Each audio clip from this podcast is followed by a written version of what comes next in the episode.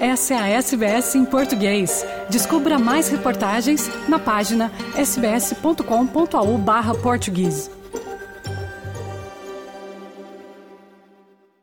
Pois é, Fernando e ouvintes da SBS, chama-se Marco Ferri.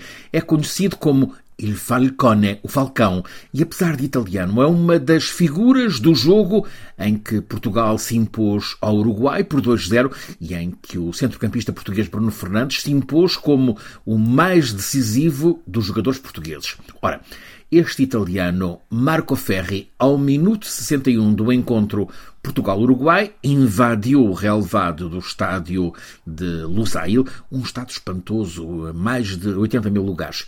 Entrou em campo a agitar uma bandeira multicolor com as cores do arco-íris, que significa apoio LGBTQ, e vestia uma camisola, uma t-shirt com a inscrição Respeito para as mulheres iranianas dito em inglês, isto na parte de trás da camisola, à frente, no peito, salvem a Ucrânia. Portanto, tripla intervenção política da parte de Marco Ferri. Marco foi detido no estádio, no pleno relevado, pela polícia do Catar. A diplomacia italiana tratou logo de se pôr em campo. Agora é conhecido o epílogo. Marco Ferri foi libertado pelas autoridades do Catar, libertado sem quaisquer restrições. É o que refere um comunicado do Ministério dos Negócios Estrangeiros italiano. Mas pode vir a ter de contar com proibição de acesso a próximos mundiais de futebol. Esse é um capítulo para a FIFA.